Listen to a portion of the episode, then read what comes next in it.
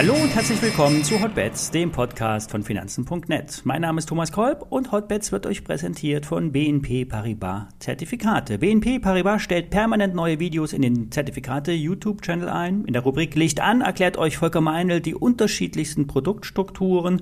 Wenn ihr mehr dazu erfahren wollt, klickt auf den Link in den Show Notes unter Licht an. Alle nachfolgenden Informationen stellen keine Aufforderung zum Kauf oder Verkauf der betreffenden Werte dar. Bei den besprochenen Wertpapieren handelt es sich um sehr volatile Anlagemöglichkeiten mit hohem Risiko. Dies ist keine Anlageberatung und ihr handelt auf eigene Risiko. Ja, es bleibt volatil. Die Bewegte, die Märkte bewegen sich ruckartig, was am Freitag zu beweisen war. Ob es nun wirklich am Gas liegt oder die Marktkräfte sich vor dem Verfall beweisen wollen, bleibt unklar. Der Hexensabbat liegt erst Ende nächster Woche im Kalender, am 16.09. Beim dreifachen Verfall werden sehr große Volumina an Optionen und Futures abgerechnet und jeder versucht sich hier im Vorfeld die beste Position zu sichern. An den Tagen vor dem Verfall wedelt sinnbildlich der Schwanz mit dem Hund. Die Future-Märkte geben die Richtung vor. Vorher kommt dann noch die Europäische Zentralbank diesen Donnerstag mit einem zu erwarteten großen Zinsschritt. 0,5 scheint realistisch. Denn der Euro wird immer mehr zur Weichwährung, was die EZB nicht ewig hinnehmen kann. Heute bleiben die Amerikaner zu Hause, die Börse hat wegen einem Feiertag geschlossen. Aber nun ist die Ferienzeit vorbei, auch in den USA, jetzt kommt wahrscheinlich wieder deutlich größeres Volumina in den Markt. Und wie das immer so ist, das Big Money gibt die Richtung vor. Im DAX blicken wir auf die Charts. Dann bleiben wir nämlich bei 12.400 ähm, an einer wichtigen Unterstützung. Das ist entscheidend, dass diese hält. Auf der Oberseite wird es erst über 12.900 etwas entspannter. Beim Blick auf die Eurex-Optionen sind 13.000 DAX-Punkte derzeit der größte gemeinsame Nenner. Vermutlich werden wir hier mit ein paar hundert Punkten darum schwanken. Kommen wir zum Trade der Woche. Es geht noch einmal um den US-Dollar. Die Aufwärtsbewegung wurde noch einmal bestätigt und erstmals sind wir beim Kurs unter 0,99 gefallen. Das heißt, der Euro fällt, der Dollar steigt. Hintergrund sind gute Konjunkturdaten in den USA, denn die US-Wirtschaft läuft weiterhin überraschend stabil. Der Einkaufsmanager-Index war besser als erwartet. Die Zahl der neu geschaffenen Stellen ist immer noch höher, als es die amerikanische Notenbank eigentlich will. Das heißt im Umkehrschluss, die US-Leitzinsen werden steigen, schneller und in größeren Schritten. Aber die EZB kann das nicht auf Dauer tolerieren. Zwar hat die EZB im Vergleich zur Bundesbank kein wirkliches Interesse an einer starken Währung, denn Italiens Wirtschaft braucht eine schwache Währung.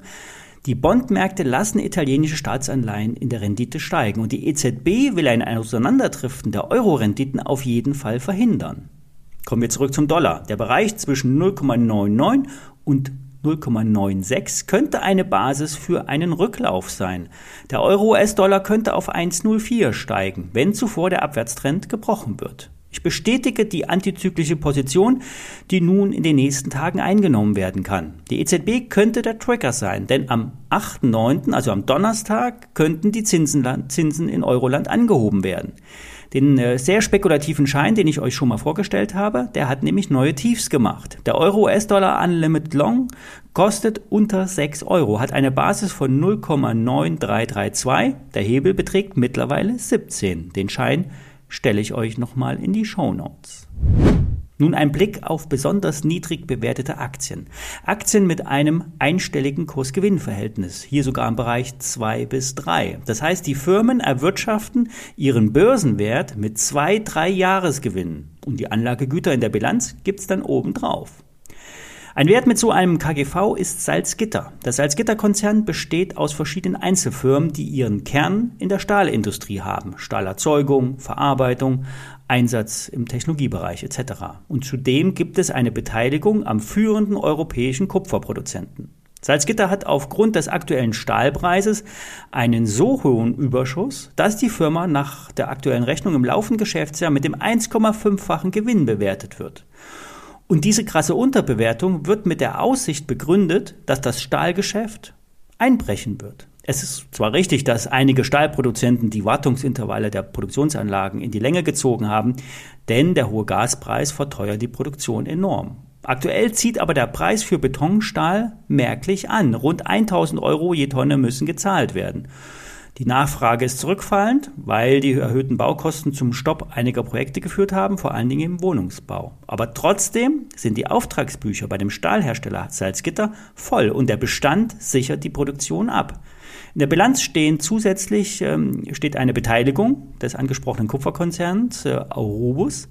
Äh, das 30-Prozent-Paket wird mit 900 Millionen Euro bewertet. Arubus äh, hängt am Kupferpreis, das, der ist wieder rückläufig, doch auch hier ist schon sehr viel Konjunkturabkühlung eingepreist. Das Paket macht in der Salzgitterbilanz rund zwei Drittel des eigenen Börsenwertes aus.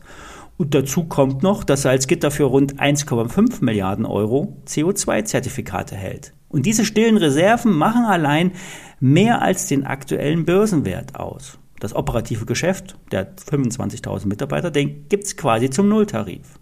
Klar ist, die hohen Rohstoffpreise für Eisenerz, Schrott, Veredelungsstoffe, Öl, Gas, alles das wirkt sich nicht positiv auf die G&V aus. Eine Rezession würde zu weniger Nachfrage führen. Aber die Angebotsmenge auf dem Stahlmarkt wird durch reduzierte Produktionsmengen reduziert bleiben. Die Ukraine kann nur begrenzt liefern und die Sanktionen gegen Russland und Belarus führen ebenfalls zu Angebotsverschiebungen. Aus dem gleichen Sektor, nur ohne Produktionskosten, ist die Aktie von Klöckner. Den Wert habe ich bereits seit längerer Zeit in meinem Depot.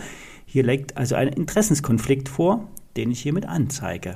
Klöckner ist nach eigenen Angaben Europas größter konzernunabhängiger Stahl- und Metallhändler. Der Umsatz beträgt mittlerweile 5 Milliarden Euro und Triebfeder sind hier vor allen Dingen die gestiegenen Preise. Höhere Preise, mehr Umsatz. Aber auch durch den sogenannten Windfalleffekt konnten durch Materialbestände, eingekauft zu niedrigeren Kosten, verkauft zu deutlich höheren Preisen, sogenannte Preiseffekte erzeugt werden, sprich Reingewinn. Neben Europa ist auch die USA für Klöckner der wichtigste Markt und das führt zur Diversifikation, vor allen Dingen auf der Währungsseite.